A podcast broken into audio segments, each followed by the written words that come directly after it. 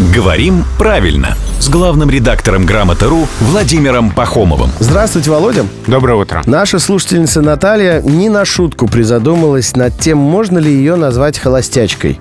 Или она холостяк. В общем, слово «холостяк», оно унисекс? А холостяк не унисекс. Холостяк — это о холостом неженатом мужчине.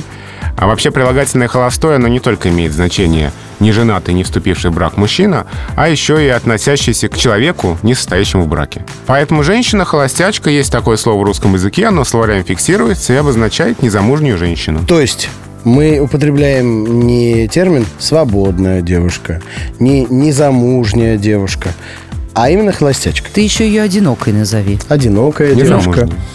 Он же может холостяк? быть одинокой, теоретически, нет? Одинокая, но холостячка, это значит, что она как бы хочет э, устроить свою личную жизнь. А если она просто одинокая, то ей нравится это положение. Чувствуешь разницу? Дамы и господа, это было экспертное мнение Евы Корсаковой. Вот до нее, помните, был мужской голос. Ну, Это, это был голос Владимира Пахомова, главного редактора «Грамоты.ру». Он приходит, когда надо. Когда попросим, каждое буднее утро в 7.50, 8.50 и в 9.50.